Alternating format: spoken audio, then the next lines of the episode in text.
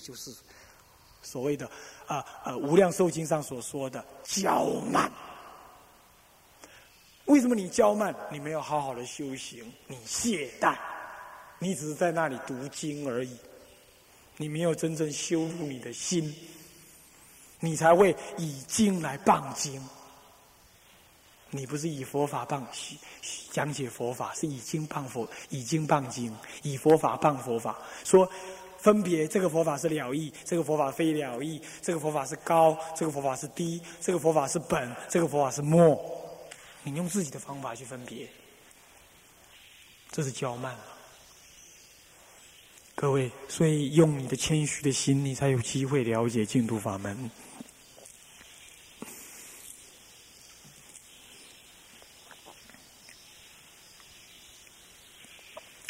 那么，如果各位听懂了这样子的道理，所以他的难解，真的是难解到唯有佛与佛才能知之究竟。那么，不过讲道理是这么说了，或许你们听起来也好像真的是很难解，对不对？那么现在我讲我的经验呢，到目前为止，我对净土法门非常的懵懂。昨天我很累，我是提早去睡觉，睡一睡三更半夜起来，那条狗我不知道哪一条狗哀财耗费，《法华经》上说的哀财耗费，费了一整个晚上，它的那个叫法很恐怖。那么我我就在看，我就在看那个《无量寿经》，继续看，我没有看注解，我就看经文，看得很慢，看两个多小时，看半卷。两个多小时看半卷，你们送一卷大概四十分钟了，我看两个多小时，我看半卷还没看完，到今天早上还没看完，还没翻完。我我我总感觉太难了，净土法门太难，这也就是我一直推脱不讲净土法门的主要原因。净土法门难，只是难的难在哪么什么地方？难在。他在说那个相，他不说那个本体，而本体又难解难思，同个道理吗？难解难思，他必须要在其他法门上你认识了之后，你对于他那个体你才能接受，你对他那个相你才能接受，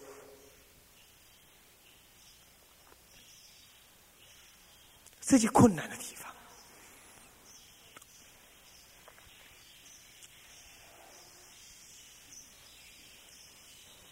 净土法门呢？说难治，说易治呢？就在这里，就在这里。何以故？我们打个比方，有谁能够清楚的知道飞机的结构呢？没有人知道。就算造飞机的人呢，搞飞机的人他也不知道。为什么呢？因为造飞机一个人造一部分，电器的造电器。啊，那么结构的造结构，应力的造应力，线啊外观的造外观，啊材料的造材料，流体力学的造流体力学的部分，他们不互相知的，造飞机很难，可是很难是很难呐。我们要出国，我们从台湾到美国最快的方法。除了死掉重新去投胎这个方法以外，最快的方法就是坐飞机，对不对？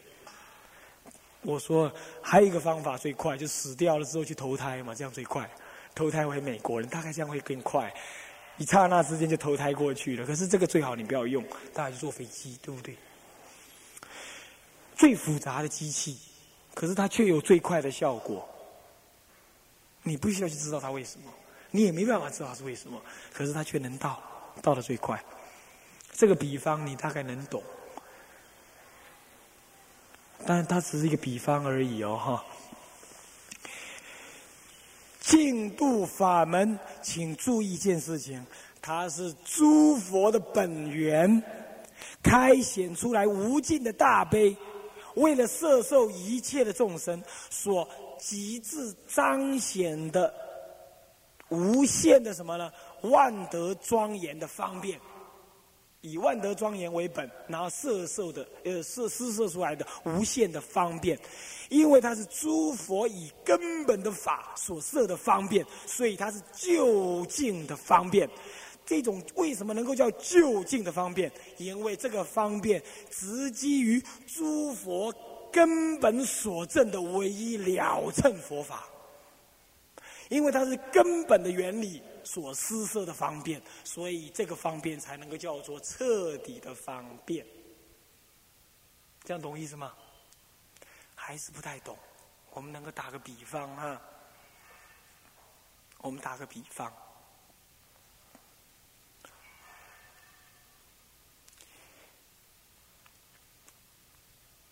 一个刚学煮菜的人呢，刚学煮菜的人。他是努力的要去煮很好吃的菜呢，还是努力的能够把菜煮熟不煮焦，能够吃就好呢？哪一种？哪一种？一定是能够把煮熟就好，像我一样，对不对？我自己煮菜就是这样子，我能煮熟能吃就好了，因为我不会，我才刚学会煮菜。假设是这样的话。可是，一个对煮菜煮的很熟的人来讲，他就能够怎么样？彻底的在这个既有的基础之上，把菜煮的既熟又好吃，又营养，又色香味俱全，对不对？因为你把握那个原理，把握的深，你开显出来的相貌跟效果就会好，是不是这样子啊？是不是这样？能不能懂这个道理？能不能知道这个比喻的意思？道理一样。为什么净土法门这么样子神妙？神妙到说，你刚刚才杀人，然后被警察抓到，然后准备去枪毙了。只要我告诉你净土法门，你十念就能往生。为什么能够这样这么快？是因为诸佛得了彻底的佛法原理，宇宙的真理，他诸佛彻底得了。然后再以彻底的，因为得了彻底的佛法，所以就能彻底的展现无尽的大悲。各位记得，唯有真正的智慧，才能够涌现真正的慈悲。没有真正的智慧，你是涌现不了真正的慈悲的。所以，如果反过来这么说，有人说阿罗汉跟菩萨的差别，就是因为慈悲不同，不是智慧不同。这种说法对不对？这种说，我再问一遍：有人说阿罗汉跟菩萨的差别是慈悲不同，不是智慧不同。这种说法对不对？这种说法对不对？不对嘛！我已经说过了，真慈悲才有真菩，呃，真智慧才会有真慈悲。啊，真慈悲才会涌现真智慧。绝对没有那个有慈悲没智慧，或者是有智慧没慈悲的。换句话说，菩萨跟罗汉的差别，表面上看是智慧呃慈悲的有无，因为菩萨要度众生嘛，对不对？那么罗汉专注自己嘛，表面上看是这样，其实他更根本的原因是因为罗汉只看到了，只看到了诸法毕竟空。他没有看到诸法如幻有，他更没有看到空有双明的中道了义。他这两个都没看到，所以他只看到了什么呢？他只看到了什么呢？他只看到了苦空无常，修什么呢？修所谓声闻法的什么呢？声闻法的苦空无常，修无我无常观，断什么呢？断见思的。迷惑而已，断我执而已，他只能修这样，因为这样就能了生死了，他满足了。他就是一开始太害怕生死，就像《法华经》上所说的，《法华经》第七三周说法，第二周说法的时候，第七品品名我忘记。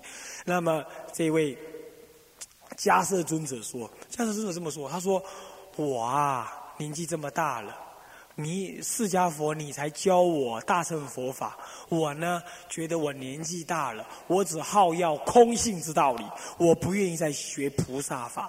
乃至于释迦佛，你叫我去教别人菩萨法，我自己都不修学菩萨法。因为我一刚开始你就教我了什么呢？声闻法。可是为为什么你一开始要教我声闻法呢？主主要原因是因为一开始的时候我就厌离生死，我害怕生死，我讨厌生死，我只看到我的生死，所以我没有发大心，因此我就不承受菩萨法，释迦佛也就不教我菩萨法。各位呀，所以从来没有说菩萨跟罗汉只有在大悲心上有差别而已。他们绝对是智慧也有差别，智慧有差别，也就是修学的佛法有差别，也就是修学的佛法有差别，也就是声闻人修的佛法跟大乘人修的佛法有相同的地方，也会有差别的地方。所以，既然叫做有差别，当然有所谓的大乘佛法，懂道理吗？千万不要听说听人家说没有什么大乘跟小乘。都是佛法，这种是含糊笼统的说法，不对的，不对的。那么，如果你这样了解的话，你就知道为什么弥陀佛能够有那那意志的这个效果呢？是因为弥陀佛的这种本愿进度本愿法门呢，它是诸佛彻底的原理正正得之后，由彻底的原理以无尽的大悲，因为他得彻底的原理，才能真正正得无尽大悲，懂我意思吗？如果他不能正得彻底的原理。中道了义，他能不能证得彻底的大悲？他能涌现彻底的大悲？能不能？能不能呢？不能。我说过了，彻底的大悲要由彻底的真理所证得，你才能涌现彻底的大悲。因此，诸佛证得中道了义的真理之后，他才能涌现无缘无尽的。无缘就是没有条件，没有条件的、没有边际的大悲，涌现这样大悲之后，它依于根本彻底的原理，那么以无尽的大悲做外缘的推动，然后安利净土法门，它才有这样子不可思议的效果，这才叫做意志，懂吗？意志容易到，为什么它容易到？为什么容易修？是因为佛以无尽的大悲所设下了彻底的方便法门，所以《华严经》上说：“方便即是究竟，唯有净土法门能够讲这样子的话。”声闻乘的法门不能够说方便即是究竟，乃至别教菩萨所修的什么呢？次第三观也不能够说方便即是究竟。只有净土法门能够说方便即是究竟，所以为什么善财童子五十三参参了种种的方便法门之后，最后要倒归极乐？因为一切的方便，就要以最后极乐为彻底的方便，当然要倒归。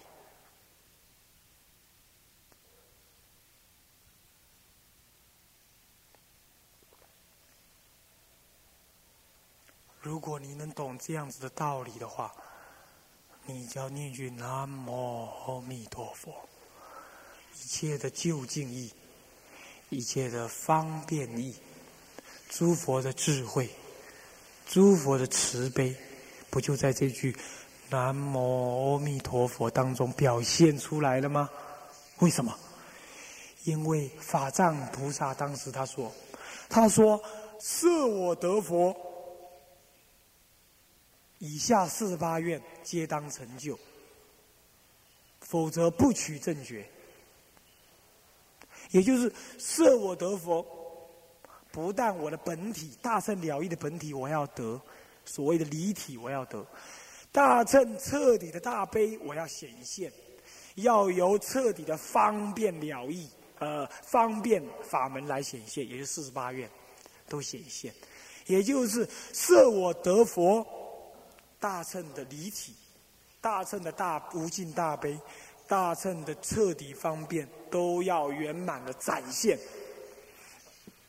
除此之外，再也没有别的了。如果是这样子的话，那么我才成佛。今天我已经成佛了，所以我不再叫法藏菩萨了，我叫阿弥陀佛了。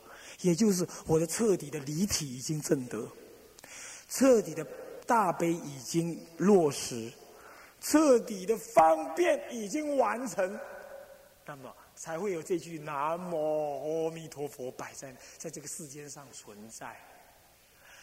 那么十方诸佛不是也要证得彻底的离体中道了义吗？十方的诸佛不是也要显露他无尽的大悲吗？十方诸佛不是也要用无尽的方便来摄受一切众生吗？那么弥陀佛已经做到了，所以为什么说十方三世一切佛阿弥陀第一？是因为阿弥陀佛已经完成了。所以为什么如果是这样子的话，三藏十二部不就在讲彻底的中道了义的离体吗？不是在展现诸佛无尽的大悲给众生吗？不是在施设种种的方便给众生吗？那么，既然弥陀佛也是，无南无阿弥陀佛也证明了无限的本体离体已经证得，无限的大悲已经实践，无限的方便已经安立，那么南无阿弥陀佛不就能够横该三藏十二部吗？所以祖师说一句“南无阿弥陀佛”，横该三藏十二部是有这样子道理的。他不是乌鸦学语，祖师说说，你也跟着说说，这样子能够服人的。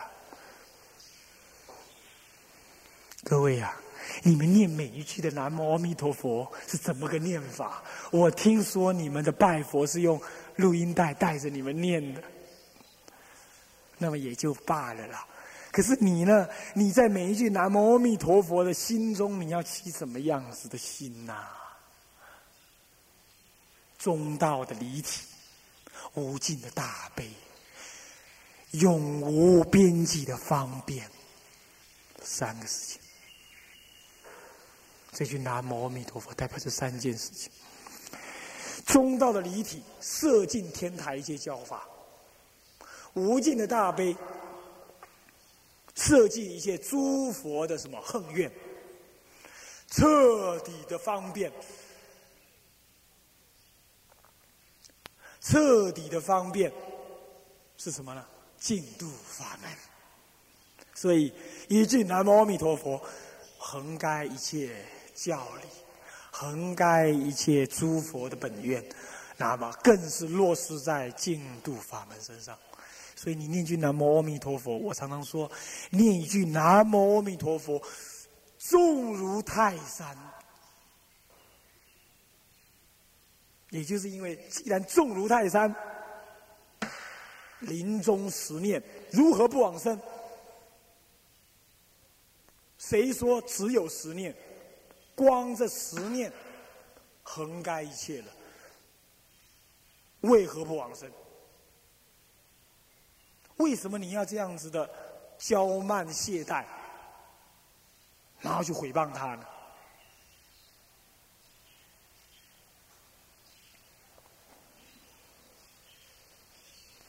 各位，净土法门，如果你用这种角度去理解的话，就是欧一大师所说的“不为他其所惑，即真心念佛，即是大智慧”。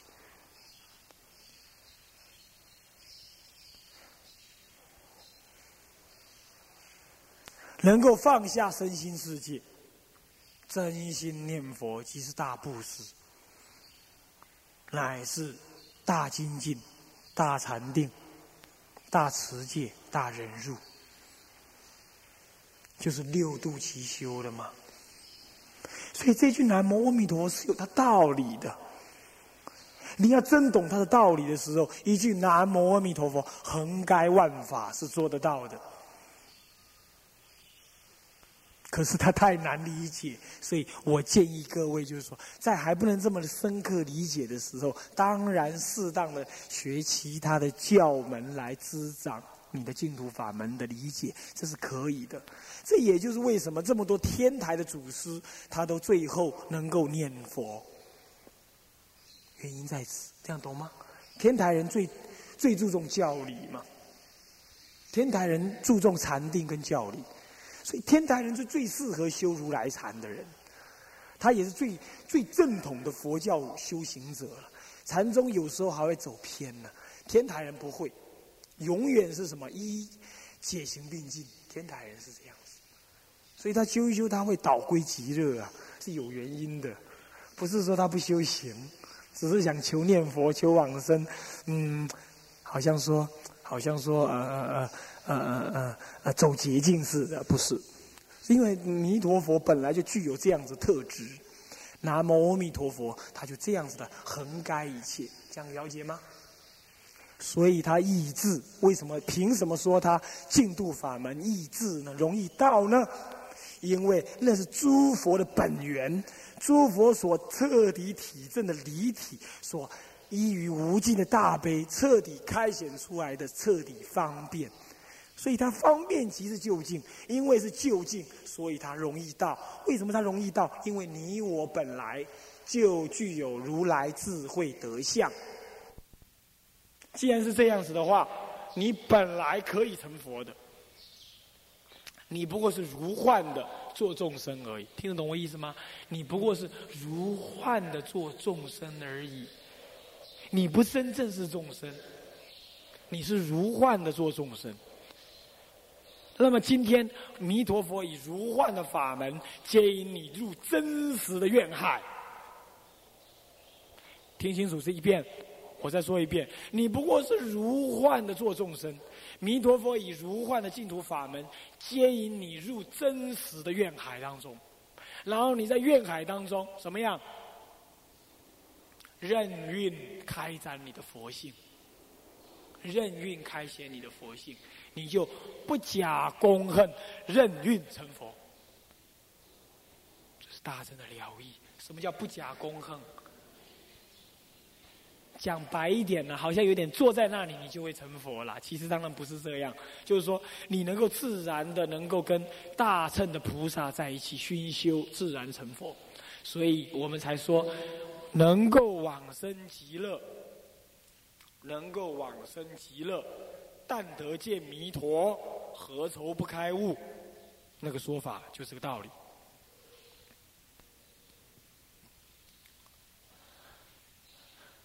各位，把你勇猛的心提起来。你们的心不要只是只知道说求往生这一这样子的事情而已。你不只是要求往生，你的心就是时时刻刻的在领受大乘。你的每一句佛号重如泰山。